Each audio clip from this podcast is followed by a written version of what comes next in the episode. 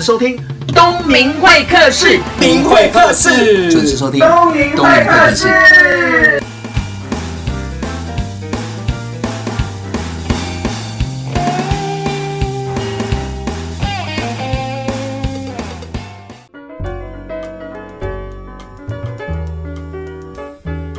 欢迎收听东明会客室，我是节目主持人王东明。今天呢，再次邀请到的是律师作家许峰源。各位听众朋友，大家好，我是许峰源。东明大哥好。好，我们上个礼拜呢聊了非常多新书的事情哦，但是我想这一集要做不一样的，因为我想要给听众朋友、给年轻人一些启发。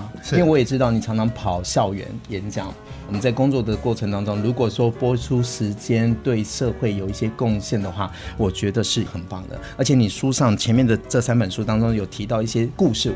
我觉得是值得拿出来在广播节目跟大家分享的。是，比如说你想到了新的强大才是真的强大，人生就是一定要不断的冒险才会把自己变得强大。那你有冒过险吗？其实我觉得从一般世俗的眼光来看，仿佛大家都觉得我一辈子都在冒险。但如果你问我个人觉得最大的冒险呢、啊，应该是我从律师转型为作家这件事情吧。哎、欸，这真的挺冒险的哎。对，因为作家其实不会赚钱，可是我从网络上的资料搜寻到很多的文章都说你当作家赚了不少钱，怎么可能？哦、这个应该是这么说，我并不是觉得作家会不会赚钱而选择当一个作家，嗯、而是我认为人在生命的每一个阶段当中啊，会有不一样的感受，尤其是生命的体悟。嗯、那其实会随着你的生命的历练逐渐增加的时候，或者是你人生的际遇，就像我父母亲的早逝。其实给我很大的一个生命的冲击，嗯哼，哦，让我深深去感受到说，这个我们活着到底是为了什么啊？甚至我觉得从小到大很努力去追求的财富跟地位啊，对，一直到我父母亲生病离癌早逝的时候，我才感受到说，原来无论我拥有再多的金钱跟地位啊，我都无法很平静的去面对生命的无常及苦厄。也就是说，生命的无常及苦厄啊，在生命当中是扮演非常强大的力量。纵使你拥有再多的财富及地位，都是不堪一击的。嗯哼，所以就开始让我去思考，就是说，那我们活着到底要凭借着什么？嗯哼，那也就让我开始慢慢去体悟到，就是说，原来当你活在这个世界上，你可以感受到你的存在是有意义的，可以帮助到别人的时候，这会带给你非常强大的力量。所以我慢慢感觉到说，如果可以透过文字及演讲去帮助影响很多的人的时候，这是一个非常有意义的人生。所以我那时候才毅然决然的决定从一个律师转型为作家，而这个过程并不是为了利益而考量，而是我深深的去感受到律师这个工作已经伴随着我父母亲相继离开去世后，已经完成了他在我生命中的阶段性的任务。嗯哼，而作家运用文字及演讲去帮助影响无数的人，是我命中注定的道路，嗯，也是我命中不可逃避的责任。而当我非常清楚的了解到我在履行我命中注定的责任的时候，这让我拥有一种在看不见未来的道路上专注前进的力量。怎么样开始的第一本书？记得当时是出版社就主动来找我，嗯，因为他们可能看到我的报章杂志媒体的专访。那他们就鼓励我，可是事实上那时候我事务所非常非常的忙，嗯。啊，然后他们告诉我说，你就是把你从小到大的故事写出来啊，可以帮助影响很多的人，嗯，然后是在他们的这个鼓励下、协助下，甚至哄骗下，因为他们就叫我先试写嘛，写一篇，写完他说徐律师你写的真好。我说真的很好吗？我就开始写第二篇，他写的比第一篇还要好。那就这样一篇一篇的这样骗啊，骗了大概三十篇之后，我真的把我从小到大的故事一篇一篇的写出来，整理出来，然后也就真的出版了第一本书，叫《年轻不打安全牌》。嗯、那在二零一零年这本书出版的时候啊，让我很意外的是说，它是我的处女作嘛，嗯，可是它后来获得很大的回响，对，还被那个新闻局选为就是全国中小学的优良读物，一定要读的。所以我就开启了在全国所有的这个高中、大学、国中，甚至国小，嗯啊，到处去演讲的一个过程。这样，我自己有去大学、高中演讲，我也知道到现场啊，可能跟我们预知的是不太一样的，你知道吗？现在年轻人就是。嗯资讯随手可得，然后爸妈又给的好，在学校又常常迟到，或者就是早退，或者是旷课。那如果听你演讲，真的百分之百的学生都专心听吗？呃，这个很难啊。嗯，说真的，我觉得校园演讲是一个很大的自我的训练哦。就像我曾经到一个很知名的大学，然后是学生会办的演讲，然后到了现场之后啊，我才发现说。扣掉工作人员啊，现场总共只来了八个人，啊，加上工作人员只有十二个人啊，但我们还是讲了，怎么会那么少？是他们这个课程是自愿报名参加的，就自愿报名参加的，哦、然后我们还是把它讲了。对，那后来陆陆续续的迟到的人加起来总共有二十多个人，嗯哼，可是我还是很专注的把这场演讲讲完的，嗯、因为。我来讲这场演讲，并不是为了跟大家讲我很厉害，是，而是我认为这是一个很难得的缘分。嗯，哪怕只有一个人愿意把你的话听进他的心中，都代表彼此之间有着很难得的缘分。嗯哼。而就在那一次我演讲结束之后啊，现场只有大概不到二十多个人，二十多个人都加入我的脸书的粉丝团。嗯哼。而让我更意外的是，当天演讲结束后，校长隔了大概三个月。就聚集的全校，嗯，全校性的，我不知道那是什么活动，反正全校就变成三千多个人的演讲，嗯，在同一个地方，所以我认为其实专注在每一个当下，把一件事做好、做圆满是很重要的。该做的把它做好，然后就会影响后面的好运。对，没错。好，那我们先休息一下，再回到东明会客的节目现场。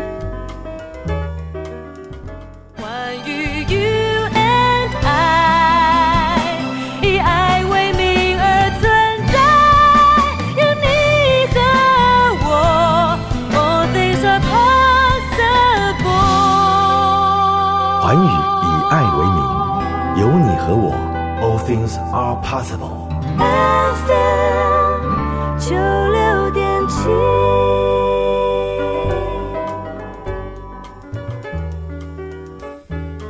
欢迎回到东明会客室。每一个人呢，在这个世界上呢，一定要创造出自己的独特性跟差异性哦。这是许峰源这本新书《做一个简单的好人》书上有提到的。那我们怎么样鼓励听众朋友找出自己的独特性啊？好。其实独特性的东西啊，你绝对没有办法从加法的人生当中获得，一定是从减法的人生中获得。嗯，就是说，你会。随着你生命的历练呢，逐渐往你自己的内心去探寻真正的你到底是什么。就像我以前年纪很小的时候啊，我觉得我自己是一个很棒的补习班老师哦，那是一个很会打官司的律师。那我每次跟客户谈完，客户就会委任我。然后我觉得我教课有很多的学生，嗯，我发现我做每个行业都觉得自己做的蛮不错的，嗯，那我以前是觉得自己很努力，然后很有天赋，嗯，可是我后来慢慢发现其实都不对。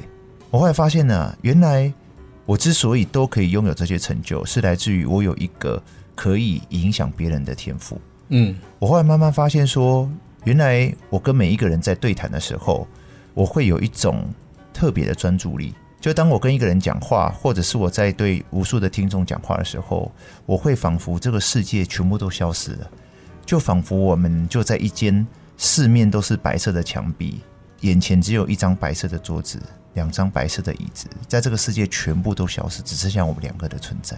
我后来发现说，当我所讲的话语会有一种一点一滴进入很多人的生命之中。的一种感受的时候，我才慢慢找到自己的独特性。嗯，而这种独特性，当我找到的时候，我所想到的，并不是我拥有了影响别人、进入别人生命中的天分的这种利益感。我所感受到不是一种成功的喜悦，而是一种伴随着这种力量的责任。而在这过程当中，我才逐渐的找到自己命中注定的责任，也就是成为一个平凡的作家。嗯、那是你啊，那我们怎么样去鼓励？每一个人都有他独特的生命的责任，你要逐渐的去探索你自己。嗯，就是生命的这种力量啊，一定会从你所遭遇到的事情，你所历练的事情。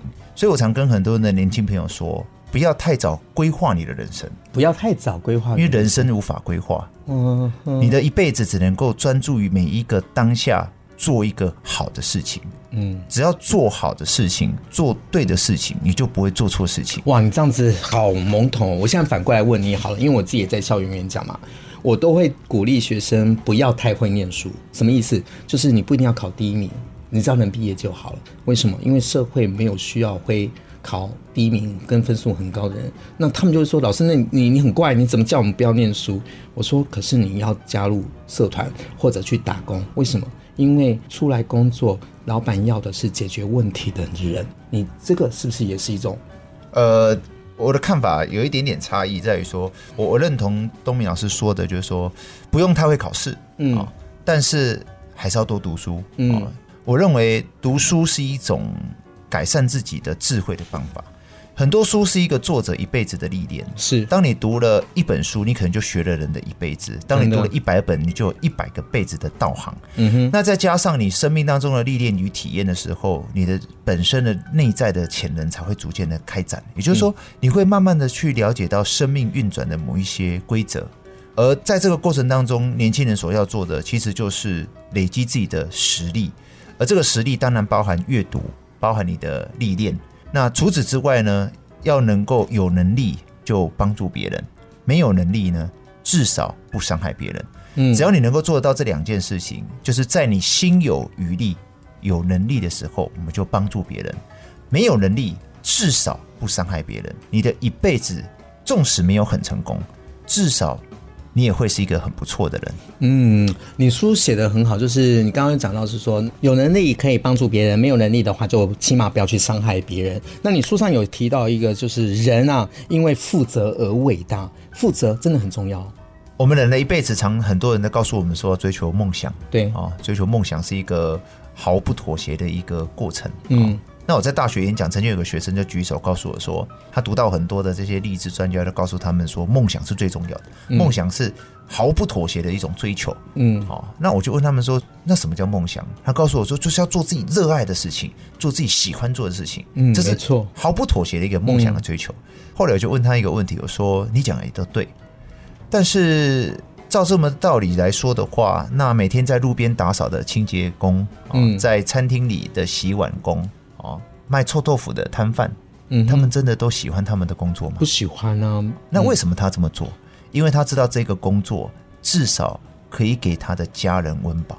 那如果你今天可以坐在这里读这所大学，就是靠着一个做苦工的、做清洁工的、卖臭豆腐的父亲养育你长大的，嗯，他们的人生真的没有意义吗？嗯，所以我常跟大家分享，就是说，人或许可以因为梦想而成功，对。但却可以因为责任而伟大。伟大。人活在这个世界上最重要的一件事情，并不是追求梦想，而是能够去履行你命中注定的责任。而一个人是否成熟，不是取决于他赚了多少的钱或建立了多大的事业，而是能够在他的肩膀上愿意承载着对于多少人的责任而决定的。只有责任的承受程度，才代表一个人的成熟程度。哇！真的，一个人要负责的真的是会不一样，而且人生在不同的阶段有不同的角色，就有不同的责任。当爸爸有爸爸的责任，嗯，当老板有老板的责任，当员工有员工的责任。但你书上有提到，就是一个工读生让你印象深刻，因为他很负责任。呃，这孩子叫小芬哦，他是当初我在事务所要找工读生的时候啊，嗯、那后来我的学姐她是大型事务所的合伙律师，她就说，因为他们事务所不收工读生。对，但是他觉得有个孩子很棒，因为那个孩子来应征工读生，他就把那资料给我。哎，我也看到，刚好的助理呈给我看的履历，我就对这孩子很好奇，因为这孩子的成长背景很特别。嗯，因为在他小时候，大概七岁的时候，他的父亲啊就糖尿病就病发了。那病发之后，他父亲就没办法上班。那他的母亲是在一个五星级饭店当洗碗工的一个女性哈，所以他从七岁开始就要负责所有的家事。那稍微大一点呢，就要煮饭给爸爸吃，因为妈妈在上班嘛。对。然后他这样子到了高中的时候，他读华江高中啊，嗯、他就每一天晚上到假日都要去火锅店打工，嗯、然后假日到那个大卖场去当那个试吃员。对。然后他这样子后来也考上也不错学校，叫淡大国贸系。那读淡大国贸系的时候，他的父亲的病情就更严重了，后来两只小都截肢嘛。嗯。截肢之后，他父亲就更需要人家照顾。而母亲也因为长期蹲在那边洗碗久了，也会有一些不好的病，所以他母亲也回到家里，所以家里顿时没有任何的经济，所以他就毅然决然的决定把他在淡大的学历给休学了。休学，他就重考去转学考考这个台北大学法律系的夜间部。嗯，因为他这样白天才可以出来上班。嗯，就这样子他才来到我的律师事务所工作。当工读生。那那时候我印象最深刻，这个孩子什么事都能做。而且没有一件事会觉得苦的，而且让我印象最深刻的是，那时候我开始不想打官司，我的事务所就想要搬到比较小的一个地方。那后来他就告诉我说：“老师，你就去努力的演讲就好了，事务所搬家就他来做。”这时候他就把我整个事务所搬家全部打包，全部的一切的谢事都他一个人完成。这时候他才二十岁，哇！而我问他为什么这么会搬家，因为他说从小到大常被房东赶，所以他很会搬家。那这孩子非常非常努力，就是他后来也大学毕业了，他的成绩非常好，是台北大学法律系夜间部前三名毕业。毕业之后再考到正大风险管理学系。嗯哼，我预计他今年很有机会会考上律师证照。我也问过他说：“你会不会想要去玩？会不会想要去做你想做的事？”他说：“嗯、我也想啊，可是我不行。”嗯，他常告诉我说，他知道说履行责任没有什么喜欢不喜欢的，只有应该不应该。嗯。而在他身上，我就深刻的感受到，一个人或许可以因为梦想而成功，但却可以因为责任而伟大。嗯，在履行责任的过程当中，没有喜欢不喜欢，嗯，只有应该不应该。而一个真正的生命的斗士，一个真正的生命的强者，就是能够在每一个当下去做应该做的事情。真的还是一样，就是什么样的人要负什么样的责任，也要努力去完成它。嗯，好，我们先休息一下，等一下再回到东明会客室的节目现场。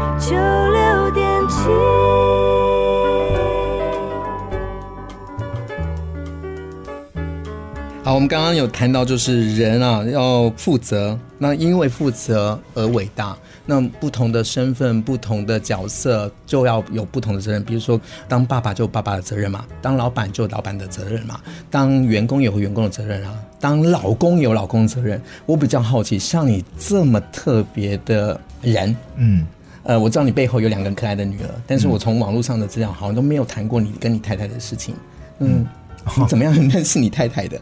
哎，我为什么要这样讲？因为一个成功的男人背后都有一个哦，你不止一个哦，你好多个哦。对，你有三个姐姐，嗯，对吧？还有两个女儿，嗯，还有一个太太嘛。对对对对对对，都是女人。那你可不可以跟大家分享一下你背后的这个成功女性是怎么认识的？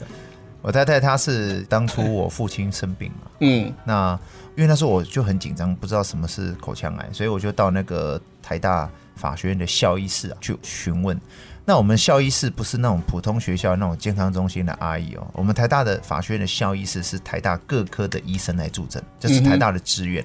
那我就赶快挂了牙科。那我就记得那时候出现了一个很娇小的一个女生，一个女牙医师，因为一般人不会到校医室去看牙齿，嗯哼，她就在那边看杂志。然后我就跟她讲了我父亲的状况。那她是一个很热心的人，她就替我父亲安排了整个检查跟诊断。那也就这样认识了。那后来我才知道，说他这辈子啊，也只有去过那一次台大法学院的校医室，因为他学长那天早上落塞，就叫他去代班，啊他去坐在那边看杂志，可就这样认识了我，他再也没有去过了。那所以后来我就这样认识了我太太，那时候我才大三嘛，那我太太那时候已经是台大的医生了，所以她大我四届。哇，啊，那就这样子我们就认识了。可是我太太跟我交往其实也没有谈恋爱的。感受了，因为我太太认识我的第一天起，我父亲就生病了嘛，嗯哼，那就陆陆续续的照顾了我的父亲，照顾了我的母亲，加起来大概六七年的时间，嗯，都在照顾我父母亲，嗯，那等我父母亲都去世了以后，那我们才正式办了喜宴啊。可是是在我母亲去世前的半年，我们先登记。哦，让母亲有一个安慰嘛，嗯，那隔了一个媳妇，对，隔了一年之后我们才办喜宴，嗯，那也就有了小孩。啊，那所以我太太一直是我非常感谢的一个人。那当然，因为我这辈子都没有买过什么礼物送过我太太，当初了哈。那所以，我后来我送她的第一个礼物啊，就是我买的第一间房子。嗯哼。那我就当时就选择已经要买房子了嘛，我就先把房子买下来，就买我跟她共有。嗯哼。然后呢，先过户好了再结婚，所以她是我太太的婚前财产。嗯哼。啊，就是不管未来这辈子发生任何的事情，那都是她的财产。嗯。对，那你那你太太挺有勇气的，因为刚刚有讲的认识是因为爸爸妈妈生病的关系，嗯、然后认识的时候也没有谈恋爱的感觉，都是在照顾父母。我比较好奇，她哪来的勇气嫁给你？呃，因为那个时候你也不是律师吧？我们那时候是大三的，也是个学生的。对啊。那我记得那时候他第一次来我家，他也没吓到，就是到那个倒瓜厝仔的那个旧家哈，嗯、一个十多平的那种小小老旧的公寓里。嗯那我曾经也问过他这个问题啊，他觉得我是一个非常非常非常努力，而且非常孝顺的人。他说那时候他就有一个非常强烈的直觉，是这个人这辈子一定会成功，所以那时候他就觉得我一定会成功。你什么时候问他这个问题？我结婚后的事吧，嗯，结婚后有小孩没事聊天的时候，呃，但是这个人是一个很奇妙的过程。那时候虽然我太太已经是台大的医生，我只是学生，可是我从来不会觉得自己矮一截，嗯，但并不是说我比他强大，而是我对自己一直以来都有一种很特别的自信心，就是我认为我是一个知道我在做什么事情的人。所以，包括我转型成为一个作家，我太太也从来不觉得有任何怀疑。嗯哼，他就知道这是命中注定的责任。嗯，因为你可以影响更多人嘛。嗯，那刚刚你讲到一个关键字就是自信，因为我在课堂上很多人都会问我说：“老师啊，你怎么样建立自信啊？建立自己特殊的竞争力啊？”我比较好奇的是，如果是你的话，你怎么样去鼓励别人找到自信？哦，人的一辈子啊，分成三种境界。嗯，第一个境界叫做肯定自我，对，肯定自我。第二个境界就是要提升自我，嗯，而第三个境界呢是超越自我。嗯哼，一个人刚开始的时候，一定要先肯定自我，不管你催眠自己说我自己很厉害，我自己很厉害，嗯，都好，人一定要先肯定自己，嗯。而当你肯定自己，真的也付出努力的时候，你会开始获得别人对你的掌声，对。而当我们获得掌声、获得金钱、获得地位的时候，这时候会驱使你。更努力的去提升你自己，因为我想要更多的掌声。嗯哼。可是人如果一辈子还活在这个境界的时候，你需要更多掌声的时候，你就会陷入比较。当有一个人的掌声比你多，当有一个人的钱比你多的时候，你就会受到打击。但是这是第二个层次。嗯。这时候的自信心啊，第一个层次的自信心是建立在催眠嘛，嗯，跟努力。对。而第二个层次的自信心是建立在依赖别人的掌声。及财富及地位，而第三个层次是当你可以超越了这一切的掌声，当你可以超越了一切的地位或财富的时候，你不再需要别人的掌声的时候，你拥有一种超越自我的自信心，一种你已经不再需要用任何人的肯定，嗯，任何人的来定义自己的自信，去肯定你是一个很厉害的人。而当一个拥有了超越自我的自信心的人的时候，就不再需要掌声了。嗯，而他可以成为一个给无数人掌声与帮助的人。你在哪个阶段？你现在在哪个阶段？就我，我其实不敢说自己在哪个阶段，但是我不太需要别人给我的很多掌声。嗯，所以我认为人的一辈子有三种层次，而我不断的希望跟大家分享的是，终究你必须超越掌声，你才能够拥有一个。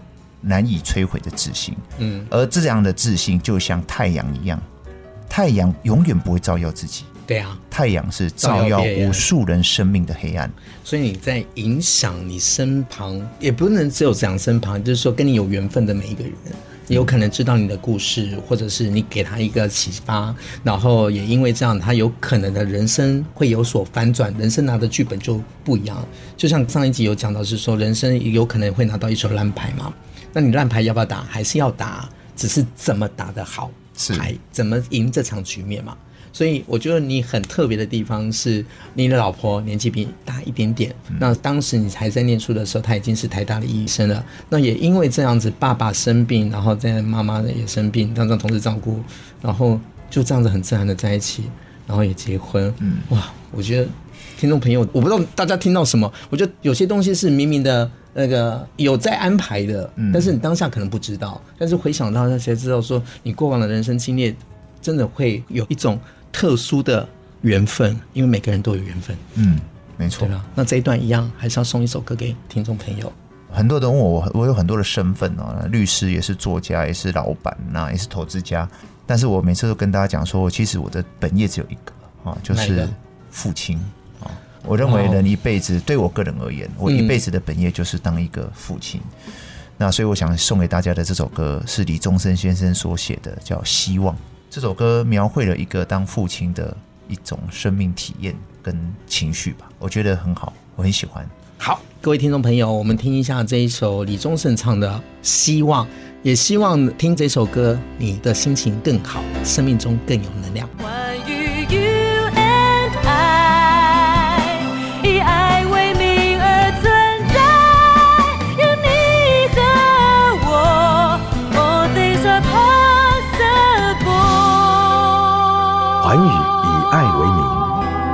和我，All things are possible。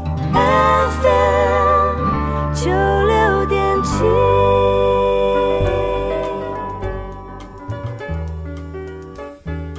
欢迎回到东明会客室节目现场。刚刚有讲到，每一个人都有影响自己的人。那刚刚有讲到，就是两个女儿、太太、三个姐姐影响了你哦。那所以我们的最终的身份是父亲嘛？嗯，所以才点了这首《希望》。那我们再回扣到主题，因为书上有讲到自我控制。嗯，就刚刚有讲到有三个自我嘛，一个肯定自我、提升自我、超越自我，就是自信嘛。但是在自信之前，我觉得一个自我控制能力要非常的好。你书上有写的一个很棒的注解。其实自我控制的这件事情啊，就是我聊到就是减肥这件事情。嗯，那减肥是每一个人都会喜欢做的事。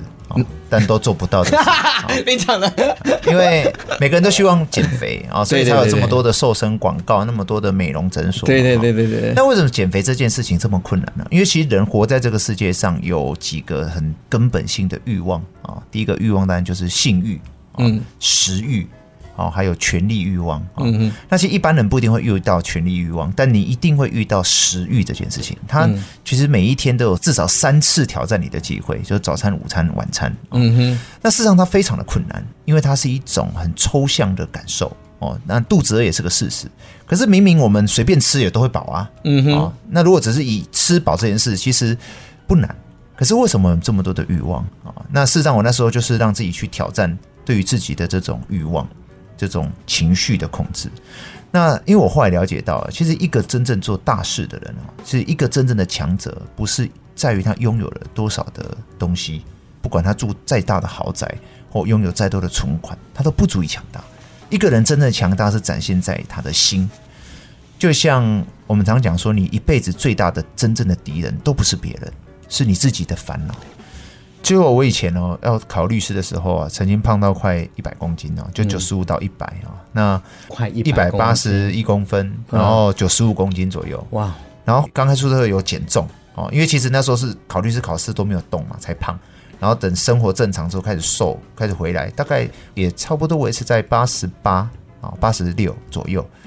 可是后来我就慢慢觉得啊，因为出社会后开始很多应酬嘛，然后我就觉得每次西装是一个很好的掩饰品。啊，因为西装的外套套上去以后，扣子扣起来，实际上可以遮住很多的赘肉。可是我后来发现，就是当我扣起来的时候，那个西装还是有往前推一点点的时候，觉得有一点圆圆的，哦，然后我就觉得开始不能骗自己，然后我就开始每一天都会习惯在洗澡前，然后全身赤裸就站在镜子前面，然后去检视自己。我后来发现，说我不能够这样下去啊！就是我觉得，除了自己的身体健康以外，这是一种对自我的要求。对，如果我连食欲都无法控制，我都无法战胜自己的话，我这辈子有太多太多的挑战了。所以后来就开始刻意的去减重。那当然，其实减重就分成两个最简单嘛，就少吃，嗯哼，多动，嗯哼，少吃还比较容易做到，多动很困难。这就是为什么对你来说很困难吗？你很喜欢羽球，诶。对，但是对于一般人来讲是很困难的，真的，因为就一开始都配备都买最好，可是最后都没用到。什么那些什么健康券啊、运动券都买一堆，但最后都没用到，因为运动是一个痛苦的过程哦。可是痛苦的过程是有代价的，是有回报的哦。可是当你做得到少吃多动的时候，你只到达第一个层次，你顶多是体重下降。是，可是事实上真的要让自己的体重可以维持住而不复胖。对，你就要增加你的基础代谢率，就是要增加你身上的肌肉，嗯，因为肌肉的代谢率是远高于脂肪的，所以你必须要做更痛苦的训练。这时候就不是只有运动而已哦，是要训练，包含你的肌力，包含核心。所以我后来是专攻在皮拉提斯的训练，把你的核心肌群练起来。嗯哼，那这是第二个层次，提升你的基础代谢率。到第三个层次更难，更难的在于说。不论你的体重下降，你有良好的体态，这都只是你吃的东西，都只是你的体重数字。但再来是你的生活的提升，就是你吃的是不是一个健康的东西？真的。而这个过程当中是一次又一次的不断去挑战自己。而当你挑战自己成功的时候，你会拥有一种自信心，就是我知道我做得到。唉，知道到做到，真的是世界上最遥远的距离。很多人都知道，但是做不到。但是我觉得这一段最有趣的地方是，你刚刚讲减肥那个运动的过程中，你看着我讲。如果听众朋友有在追我的脸书，就知道我本来都不运动，但是半年在养成运动的习惯。我也希望自己能控制自己的身形。虽然我不胖啊，但是我很容易，就像跟你说的，穿西装穿什么就藏。但是真的有一天藏不住，是我的同事说：“老师，你越来越胖，我们躲不掉。”从那个时候开始，我就真的就像你说的，人真的要常常照镜子。当你在洗澡，我从来不照镜子，几乎没有。然后照镜子的时候，才发现，哇塞，我怎么变形成这个样子？嗯，从那个时候开始，我就开始找对的老师、对的教练，开始自我管理。我不敢说现在自己控制能力好不好，但是有进步。嗯，所以听众朋友，不管怎么样，自我控制能力是要训练的，在训练之前一定要有意愿，对吧？嗯，没错。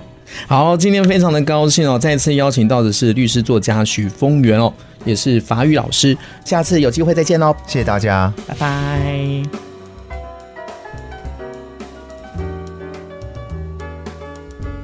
再次邀请到的是律师作家许峰源哦，这次也谢谢他的分享，让我知道说鼓励学生不要只有死念书。透过这两集跟大家分享是说，不管你人生拿到什么样的牌，一定要打好这场局。你可能会拿到一手烂牌，也可能拿到一手好牌，但是他觉得在年轻的过程当中，真的不要打安全牌。为什么？因为你不知道未来人生会是怎么样。如果你打安全牌，不敢冒险的话。你怎么样会有肩膀去扛起任何的责任呢？所以在年轻的过程当中，希望大家能大胆的想出狠招，勇敢往前，因为那个目标就会实现。我是东明会客室节目主持人王东明，我们下个礼拜见哦，拜拜。